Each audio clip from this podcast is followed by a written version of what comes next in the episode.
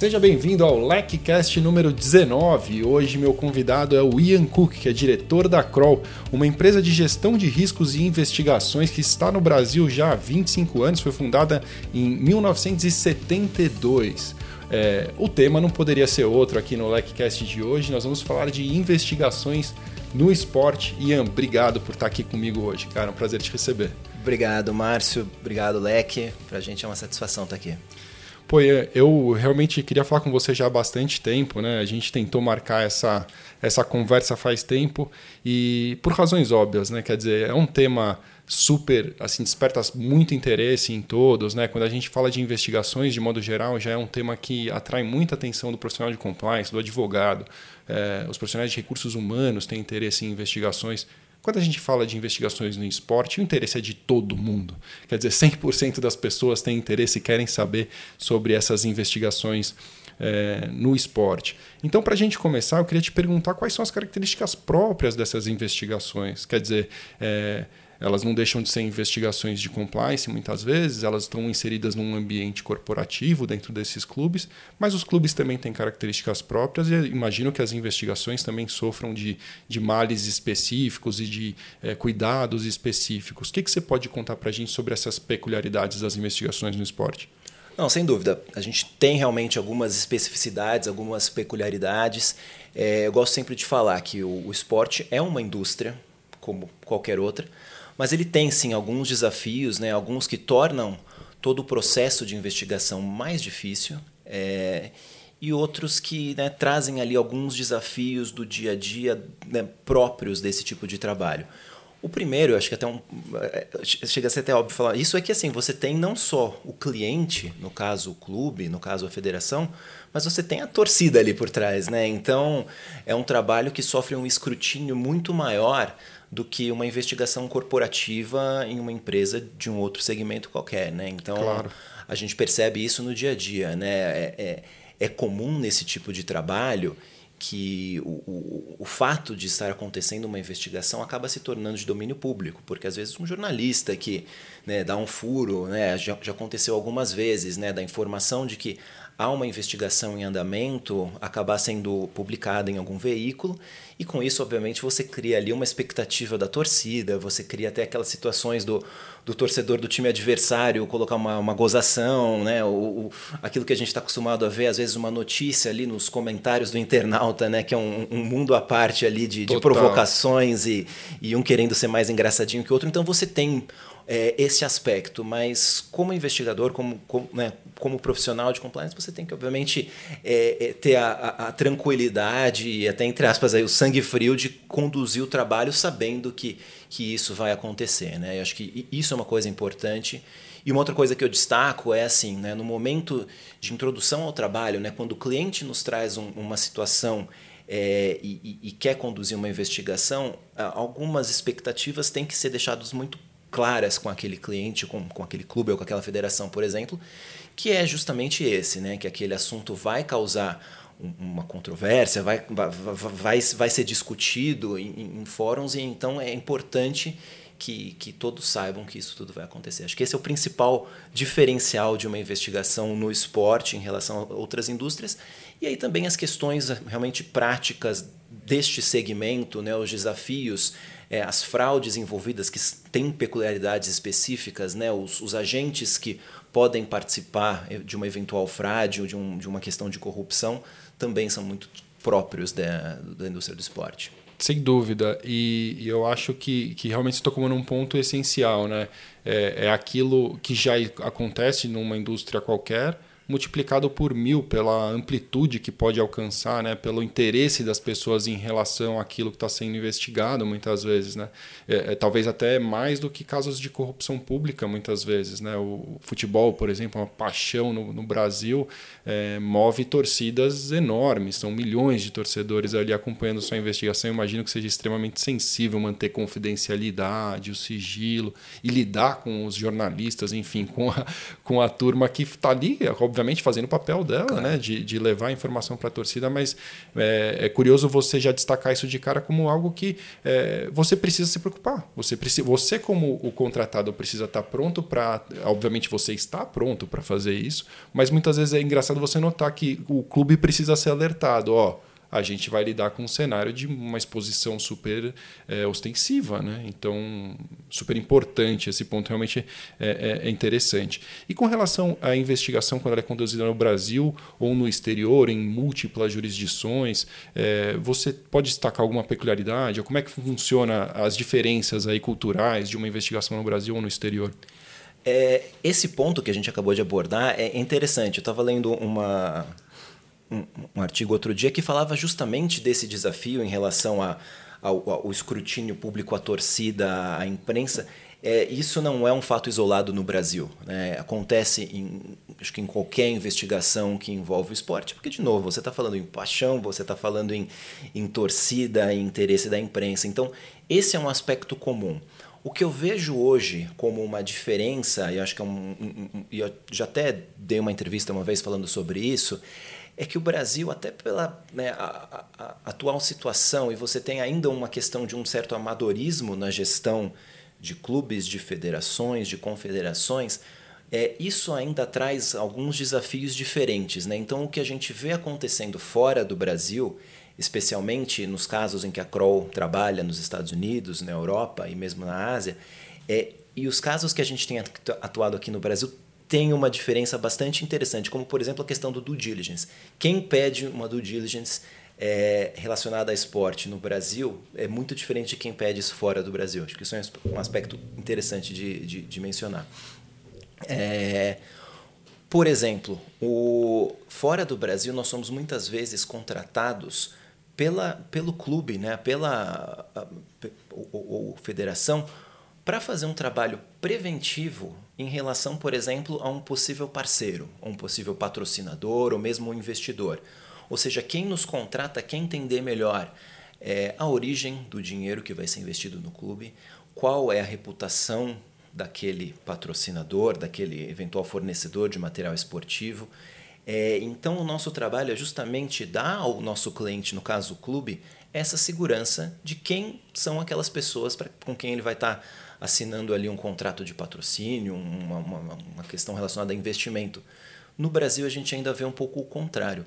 É o patrocinador que quer entender os riscos em associar a marca dele a um clube, a uma federação pelo histórico que existe no Brasil, muitas vezes de envolvimento político de dirigentes do clube, é, às vezes até pela questão política dentro da, do próprio clube, né? Você tem ali às vezes grupos é, na disputa pelo poder, já que existe claro. ainda essa estrutura, né, de uma diretoria eleita a cada X anos, né? E com isso você tem, obviamente, brigas políticas dentro do clube.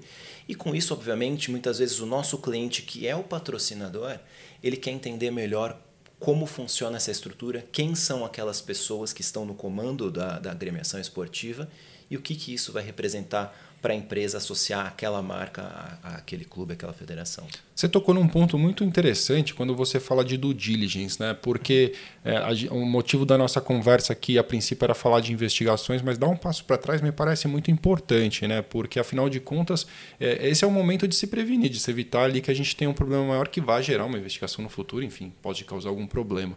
É, os, os clubes, de modo geral, eles estão acostumados com essa, com essa sistemática de due diligence, eles estão habituados habituados a, a, fazer esse tipo de procedimento ou no Brasil isso não é uma grande novidade para um, um clube? Como é que você acha? No Brasil, infelizmente, isso ainda está começando. É, é, muito raro é, você ver um clube que tenha essa preocupação e que vá fazer um trabalho preventivo para entender melhor o risco reputacional e mesmo o risco legal em, em, se associar a uma empresa, a um investidor. A gente tem alguns casos do passado né, que a gente pode relembrar de investidores que trouxeram né, valores milionários aqui para o futebol brasileiro e que a época questionava-se né, qual era a origem daqueles fundos, né, como que aquele clube né, saiu de uma situação financeira bastante ruim, bastante é, é, é, negativa, para de repente trazer aí jogadores até do exterior. Né? A gente viu isso na década de 90, mesmo na década seguinte.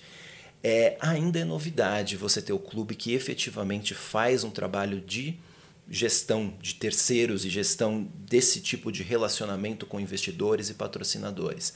É, eu tive um caso já, nós já tivemos um, um, um, clube brasileiro que efetivamente nos procurou porque ele tinha uma proposta de um, de um, de um investimento estrangeiro e à época entendeu-se que aquilo né, poderia trazer ali um risco, não entend... as pessoas não entendiam quem, era a... quem eram as pessoas por trás daquela empresa que traria um, um valor considerável de investimento para o clube e nós fizemos justamente esse trabalho.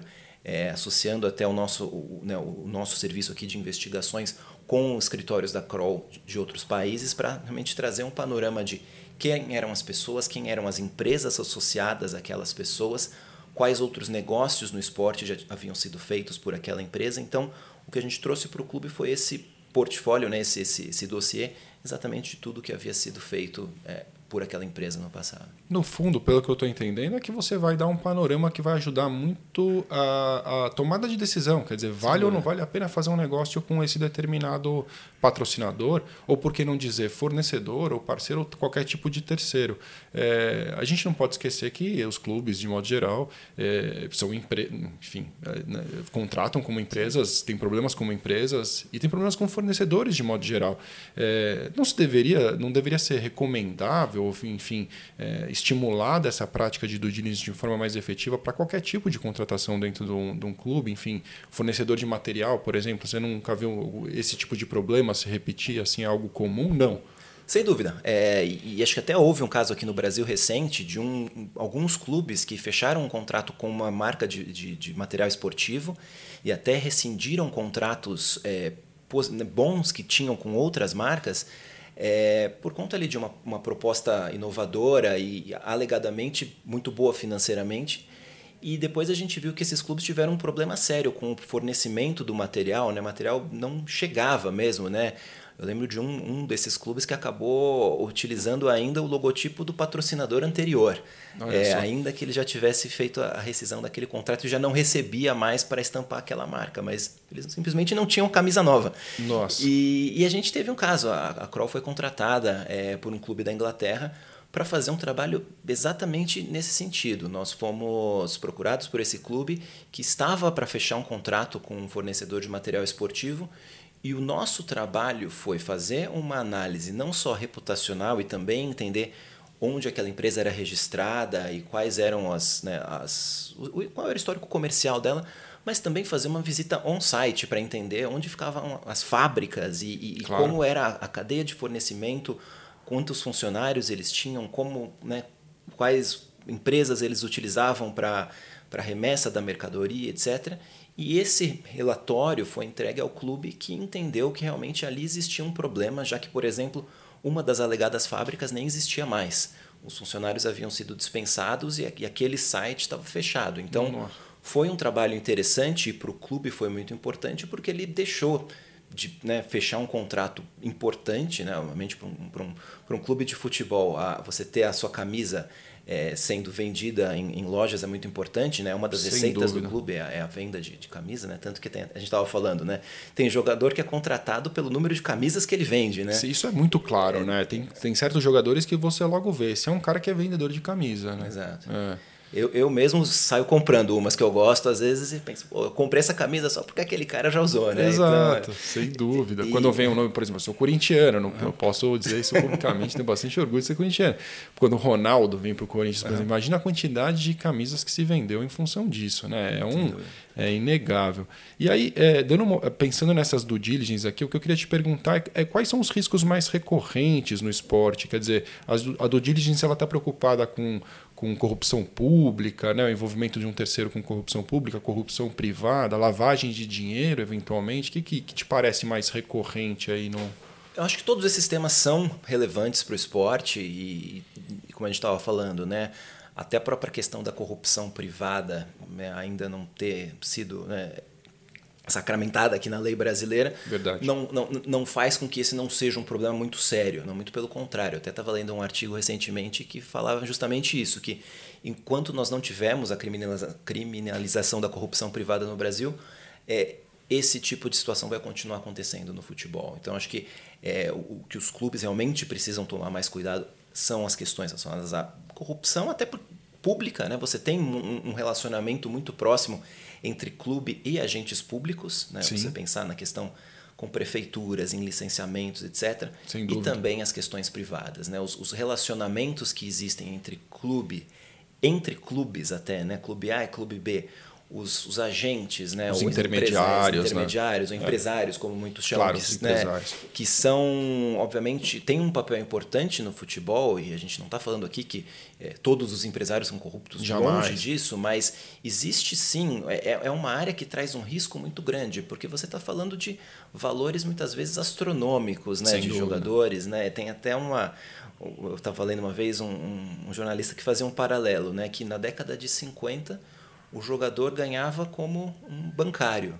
Na década de 70 ele ganhava como um gerente de banco, um diretor de banco. E hoje alguns ganham mais do que o próprio banco, né? Você mais tem aí salários aí astronômicos e obviamente as comissões pagas a agentes e intermediações trazem um risco muito grande, né? Então é uma transparência muito maior nesse tipo de transação, acho que é o, é o, é o principal elemento aí que os clubes têm que pensar e assim, você vê hoje mecanismos muito mais é, é profissionais, é, tanto para né, assegurar uma transparência maior nessas negociações, como também nos registros para que eventualmente as irregularidades possam ser investigadas. Né?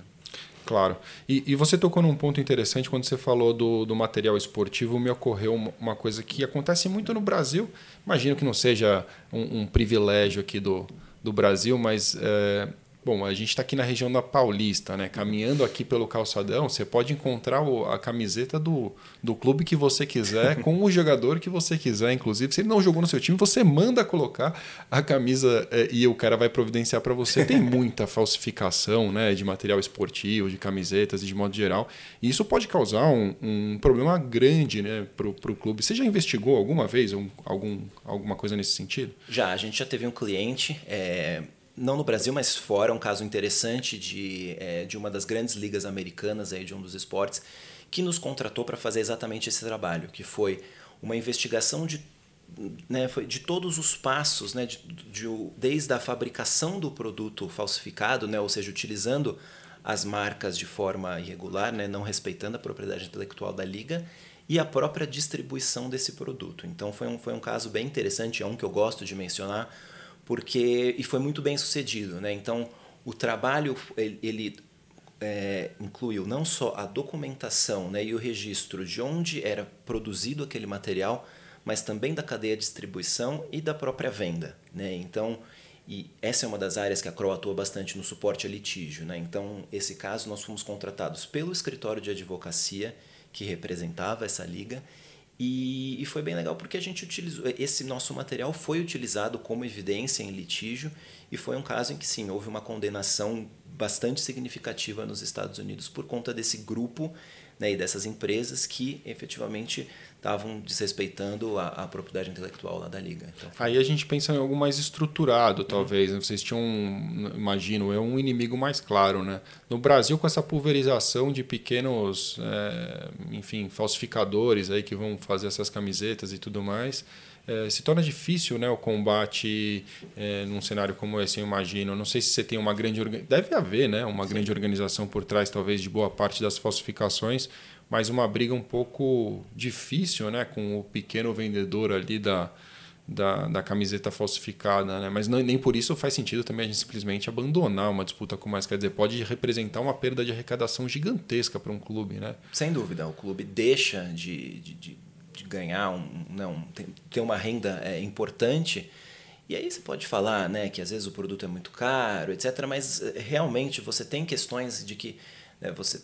Né, aliando clube com fornecedor, ou às vezes até os clubes se juntando e tendo um esforço coletivo para esse tipo de, de, de, investigação, acho que todos eles se beneficiariam, concordo. Acho que é uma, uma situação que poderia haver um investimento maior. E você sabe que eu acho interessante esse, esse assunto da, das pequenas falsificações, porque isso aproxima muito da realidade de todas as pessoas. Né? A gente é, aprende a lidar com esses casos de, é, de corrupção, o brasileiro tem aprendido cada vez mais a questionar as coisas. Né? A gente vive um momento de transformação ética mesmo né? no, no país.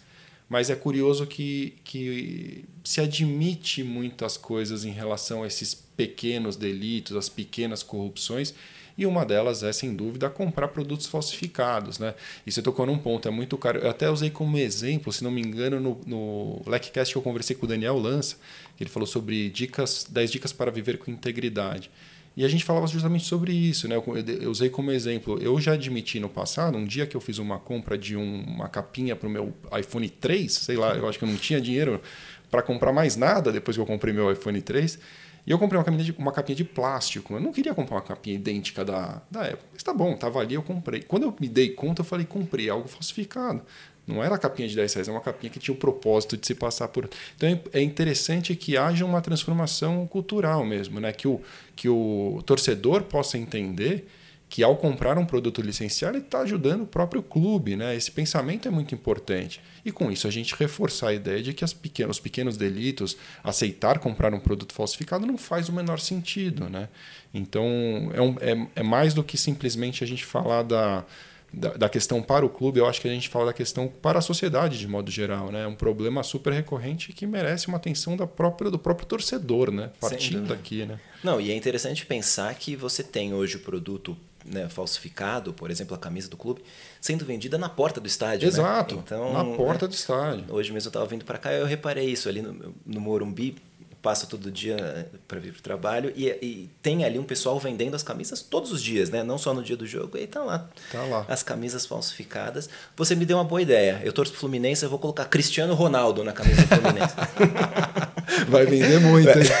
Vai vender muito. Quem que não quer essa camisa pois do é, próprio pois clube? É. Mas, mas eu acho que esse assunto é, é bem interessante mesmo. Eu acho que ilustra aí uma situação que e, e, ao mesmo tempo, eu acho que você ter hoje, né, é, é você, você tem uma questão do torcedor, é, de quem gosta do esporte, vincular muitas vezes os problemas que o clube tem à diretoria. Né? Então você tem essa questão de que, obviamente, o torcedor é apaixonado pela, pela, pelo clube, pela marca, pela história, é, vibra com os gols, mas tem aquela imagem negativa em relação à diretoria. Né? Você nunca vê o nome do, do presidente do clube sendo gritado na, na torcida tal. Né? Então, e acho que a partir do momento que o clube passa a ter uma estrutura que passa por né, integridade, por ética, por compliance, você também começa a mudar a própria forma com que o torcedor vai ver aquela instituição. Né? Não, tenho a menor dúvida. Né? Se a gente pega alguns exemplos da Europa de, de clubes que mantêm o mesmo treinador por 30 anos, isso é impensável no, no país, é. porque em algum momento alguém vai ter algo de ruim para falar né? sobre, sobre o treinador, presidente de clubes, então, da mesma forma. E, e, e, eu não tenho a menor dúvida, uma mudança cultural que possa levar a ética para dentro do, do, do, dos clubes, de modo geral, tende a fortalecer as, as boas iniciativas, que certamente existem da mesma Sem forma, dúvida. como a gente falou também.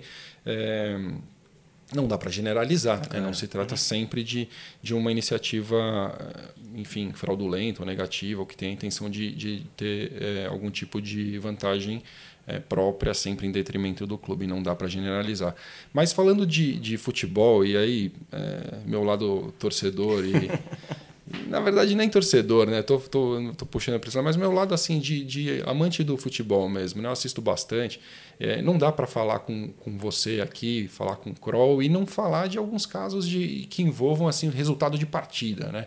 Eu ia falar manipulação de resultado, mas acho que eu iria exagerar aqui um pouquinho. Vamos, vamos repensar e falar de forma bem, bem isenta. É, esses casos que podem envolver investigações para se determinar se houve ou não alguma influência é, irregular em resultado de partida é algo que certamente atrai o interesse do nosso ouvinte. E, e, eu queria te perguntar, obviamente, sobre o caso do Palmeiras. Não porque eu sou corintiano, mas é porque aquele caso foi um caso super emblemático. Né? É, obviamente, a gente está aqui falando de, é, de assuntos públicos e, e, até cansados de tanto que já é, se falou sobre isso, mas eu queria que você contasse um pouquinho como foi aquela história com o Palmeiras, sobre a anulação de um pênalti, se não me engano, e como que funciona nesses casos uma investigação, né? Qual que é o papel do investigador, da empresa que é contratada, para lidar com um, um, fato que pode influenciar um resultado de partida e, consequentemente, até é, um, um, torneio, enfim, o resultado de um torneio, né? quem, quem se, sagra, se consagra campeão ali de um, de um torneio. Como é que funciona essa história? Não, eu, eu gosto muito de falar desse caso, eu tenho um, boas lembranças desse trabalho muito legal que a gente fez com o Palmeiras. É um dos poucos casos em que eu posso falar o nome do cliente, posso contar o que aconteceu, porque, obviamente, todos os casos em que a Kroll trabalha, nós temos as cláusulas de confidencialidade.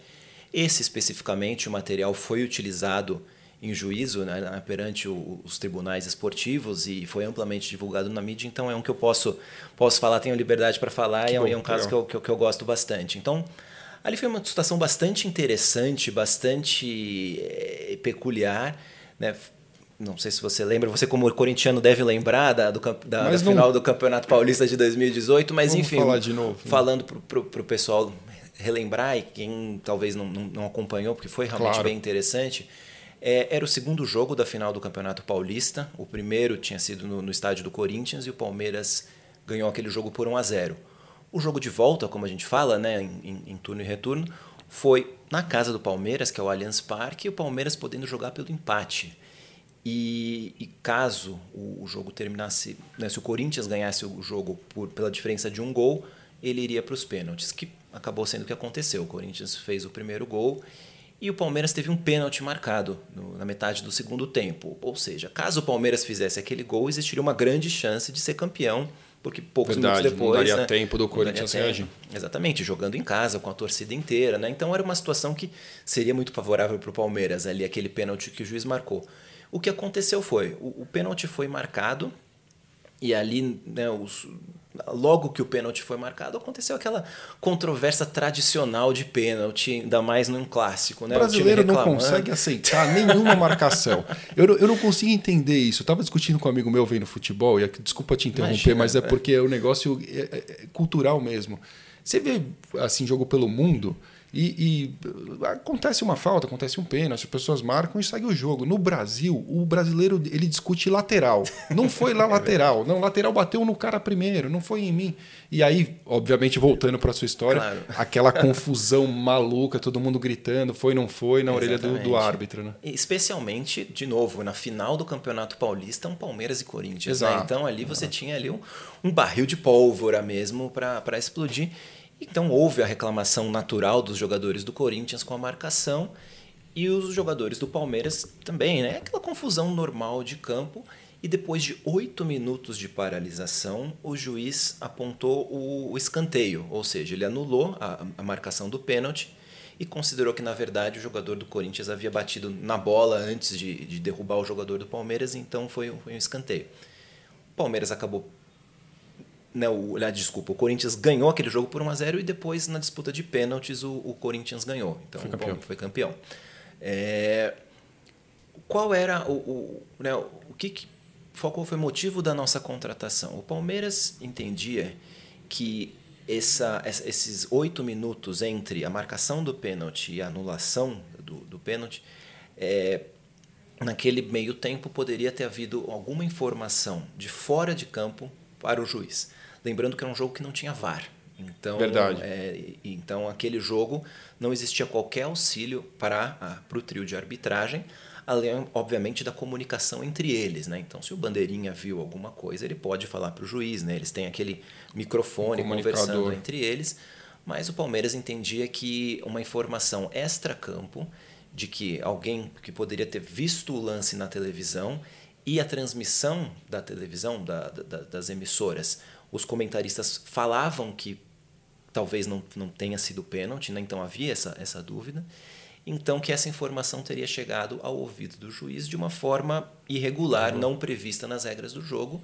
Então, a nossa investigação foi focada nisso. O Palmeiras queria. Né? No, aliás, o Palmeiras nos contratou para que nós fizéssemos um trabalho independente, justamente de análise dessas imagens, que foi o que a gente fez. Então foi um trabalho bem interessante. Eu tive uma jornalista que, que é da minha equipe de, de esportes trabalhando comigo, justamente para analisar todas as imagens disponíveis, tanto da transmissão e todo, de todos os canais que transmitiram a partida, para entender o momento em que eventualmente o comentarista tenha falado não foi pênalti. É, as imagens do campo mesmo, então as câmeras de segurança do Allianz Parque que o, que o clube nos forneceu, e imagens de jogo de torcedores, né, que eventualmente tenham filmado a cena. Isso é um elemento também a ser considerado, Sim. porque está público em Exato. diversos canais. Você né? tem ali 50 mil pessoas, todas elas ali com celular. potencialmente com um celular. Então esse foi o material que nós tivemos para analisar a, a eventual irregularidade. E o nosso relatório foi justamente nesse sentido, uma análise das imagens é, nós também tivemos a participação de um, um, perito que fez a leitura labial da comunicação entre o árbitro e, e, as outras pessoas, até os jogadores dentro de campo. Então, tudo aquilo que a TV conseguiu capturar e num ângulo que pudesse ser feita a leitura labial, nós tivemos um perito fonoaudiólogo para fazer esse trabalho. E, e, então o nosso relatório foi nesse sentido, foi Entendi. uma análise das imagens desde o do, do momento do, do, início do segundo tempo até a, a marcação do lance e tudo o que aconteceu. Então, todas as movimentações, quem estava em campo, quem entrou em campo, você tinha ali uma quarto movimentação árbitro. de quarto árbitro, quinto árbitro. É, esse jogo tinha é, tá, tinha eu lembro que tinham gente, muitos detalhes, né? É, gente que saiu o, do, do vestiário. Do vestiário exatamente. Não, o uso do telefone celular que não era permitido. Então, a presença em campo de oficiais da Federação de Futebol, mas que não poderiam estar ali porque não tinham uma autorização, não, não tinham uma, uma função naquela partida. Então, o nosso relatório foi esse. Ele foi factual, foi independente e foi utilizado pelo clube, né, pelos advogados do clube, como um elemento naquele pedido de anulação da partida. Então claro. foi um trabalho bem interessante por isso, porque ele envolveu não a análise do lance, né? Em nenhum momento eu, eu, eu, a gente fala no relatório foi pênalti ou não foi pênalti, é, embora só... eu tenha a minha opinião sobre o lance, mas que a gente pode depois falar na, tomando uma cerveja. Claro, é, não é. mas, é, mas é, a questão é justamente o que, que aconteceu em campo é, de todas essas irregularidades ou possíveis irregularidades. Então foi um trabalho bem interessante de suporte a litígio, que é uma né, uma coisa que a gente faz, então, é trabalhar junto com escritórios de advocacia, muitas vezes na, na, na elaboração ali na, de, de, de, um material que vai ser utilizado no De um suporte técnico. E você sabe que eu acho muito legal, é, quando você fala assim, ah, é, nós fizemos uma análise independente, isso é muito importante ressaltar, isso para o ouvinte talvez não entenda. É, você não é contratado como assistente técnico de uma perícia, que tem, por exemplo, numa perícia judicial, geralmente a gente tem lá o perito judicial e cada parte contrata seu assistente para tecnicamente te dar suporte, te ajudar a ganhar uma disputa. Não é esse o caso. Você é contratado como, como uma empresa independente que vai fazer uma análise de fatos e te entregar um relatório. Exatamente. Basicamente é isso, né? Que não que foi tem, que a gente fez? Foi. Não é, não é arrume para mim elementos Exato. aí para a gente conseguir virar esse jogo. Não é essa ideia, né? Exato.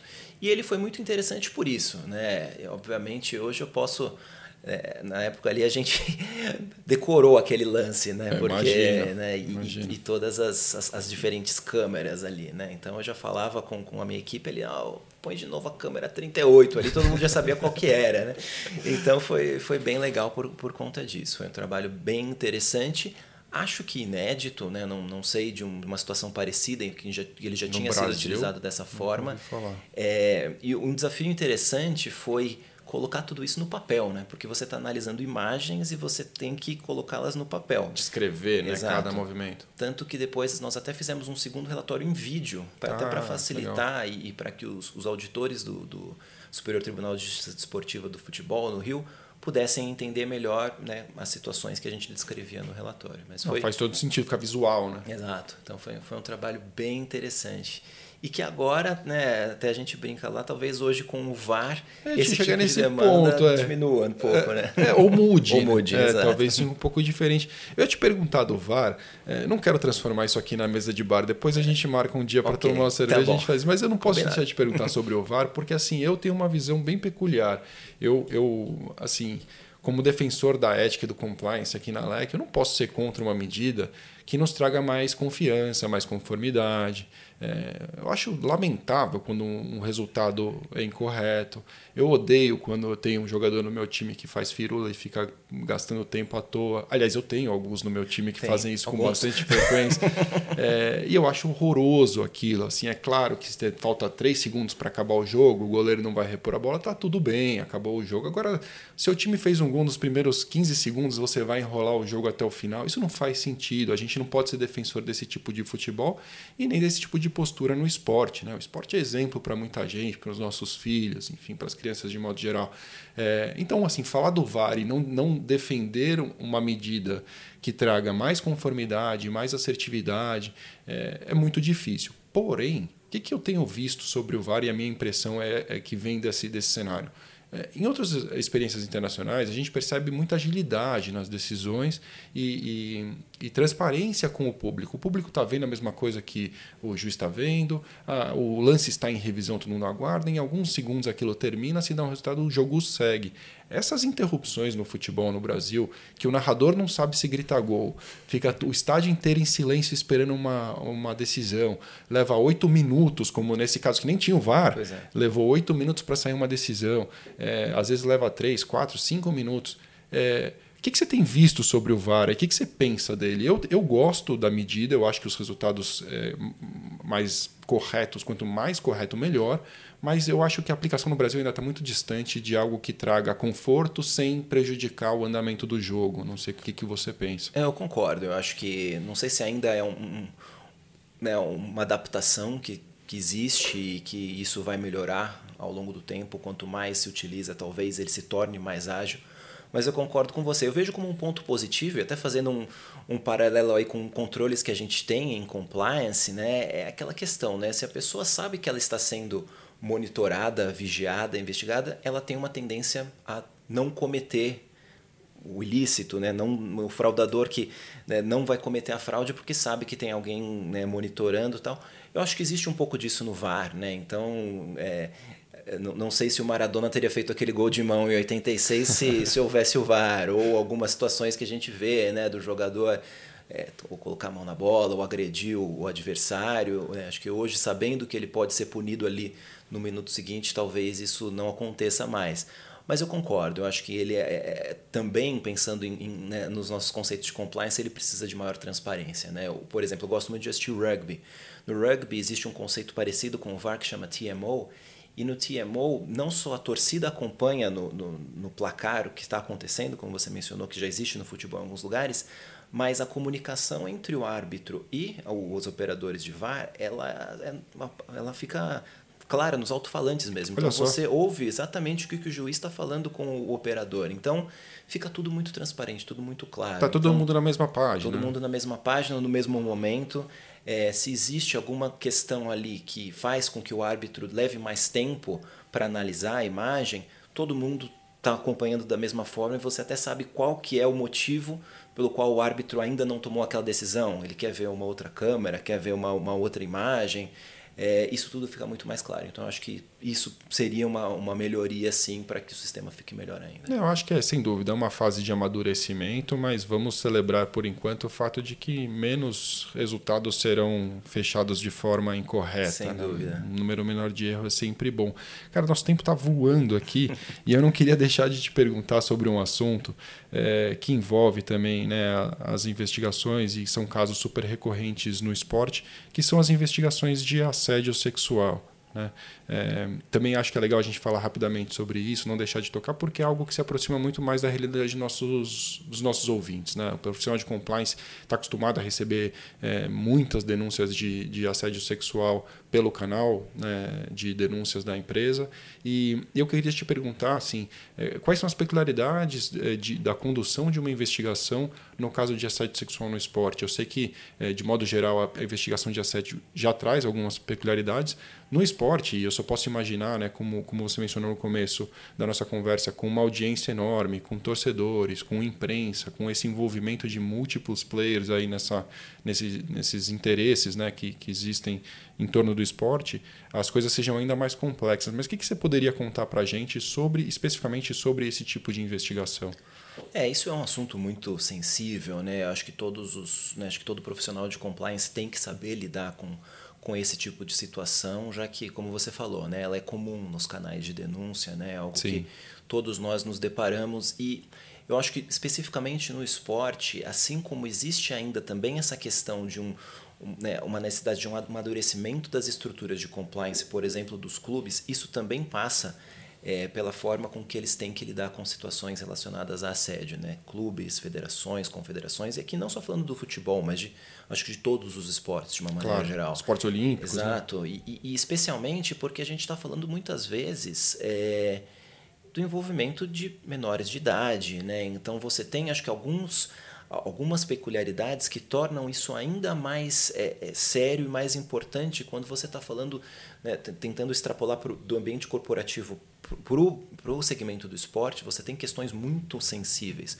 como por exemplo essa. Né? Então, é, você tem a questão dos alojamentos, né? então, onde é, eventualmente os, os atletas é, é, dormem, onde eles moram, as questões relacionadas à parte de exames médicos. Então, sim, existe um, um, um, uma série de desafios que a gente tem que considerar. Né? E a CRO, por exemplo, tem é, um time que né, especializado nisso, né, nos Estados Unidos, nós temos uma área especialista em investigações de assédio sexual, de conduta sexual de uma forma geral, claro, né? porque claro. não é só o assédio, também então, as questões, por exemplo, relacionadas a, a cyber, que envolvam, né, ou, por exemplo, pornografia, etc., quando dentro de um ambiente corporativo. E saber investigar isso né, traz uma série de, de, de desafios. Né? Então, a forma de abordar o denunciante, a forma de, de entrevistar as partes envolvidas, o denunciado, é, as eventuais testemunhas, né, tudo isso envolve uma sensibilidade muito maior. É, é uma investigação que vai depender muito mais é, das entrevistas do que de outras. Você não tem tanto as, as provas documentos, né, documentais, né, exatamente. Eventualmente você tem uma questão ali de é, e-mails, troca etc., de mensagens, troca de mensagens, é. mas muitas vezes você não tem absolutamente nada. Então, saber conduzir essas entrevistas é muito importante. Então, acho que quem trabalha com, com esse tipo de, de investigação precisa se capacitar da forma correta, saber é, os, os, desafios que vai enfrentar, as situações, né? É, e obviamente você está falando de coisas muito pessoais e que claro. às vezes a pessoa vai ter uma dificuldade de externar, né? Saber até mesmo o momento em que a investigação vai precisar é, do envolvimento né, das forças da lei, se for o caso. Né? Então, acho que isso tudo é importante ter em mente e, e, e, no esporte especificamente, acho que você tem esses elementos que tornam ela ainda mais sensível e desafiadora, porque você tem questões é, é, é específicas e típicas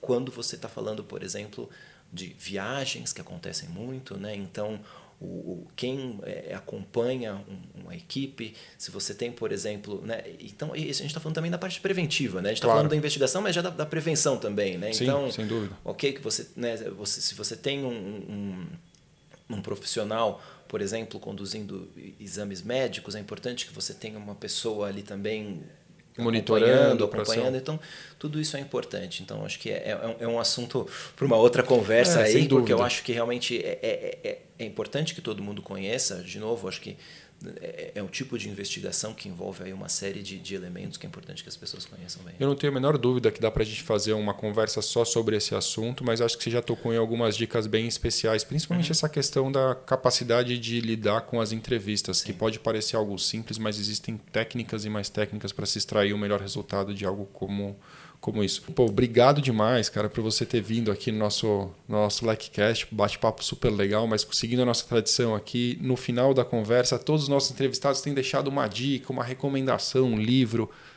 hum, enfim, é, algum, algo que você possa sugerir ao nosso ouvinte aí que seja que foi proveitoso para você pode ser útil para ele também. Com certeza. É, acho que tem um, tem um livro bem interessante é, ele já foi é, publicado há alguns anos fora do Brasil, mas a versão brasileira em português acabou de sair no final de dezembro, que chama Cartão Vermelho, que é justamente né, o, a, ele documenta né, todas as questões ali relativas aos escândalos da FIFA. Que né, legal. Então, é, que, né, que explodiram ali em 2015, mas que voltam anos e anos. Né? Então, é, o autor chama Ken Bessinger. Então, é um livro.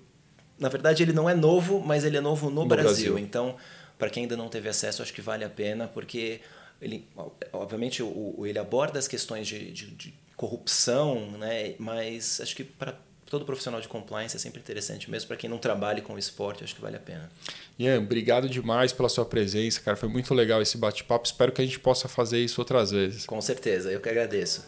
Valeu. E se você quiser saber mais sobre este assunto, você pode participar da próxima edição do Congresso Internacional de Compliance, que anualmente acontece aqui em São Paulo em maio e reúne mais de mil pessoas em um evento de três dias. Você pode acessar www.congressodecompliance.com.br.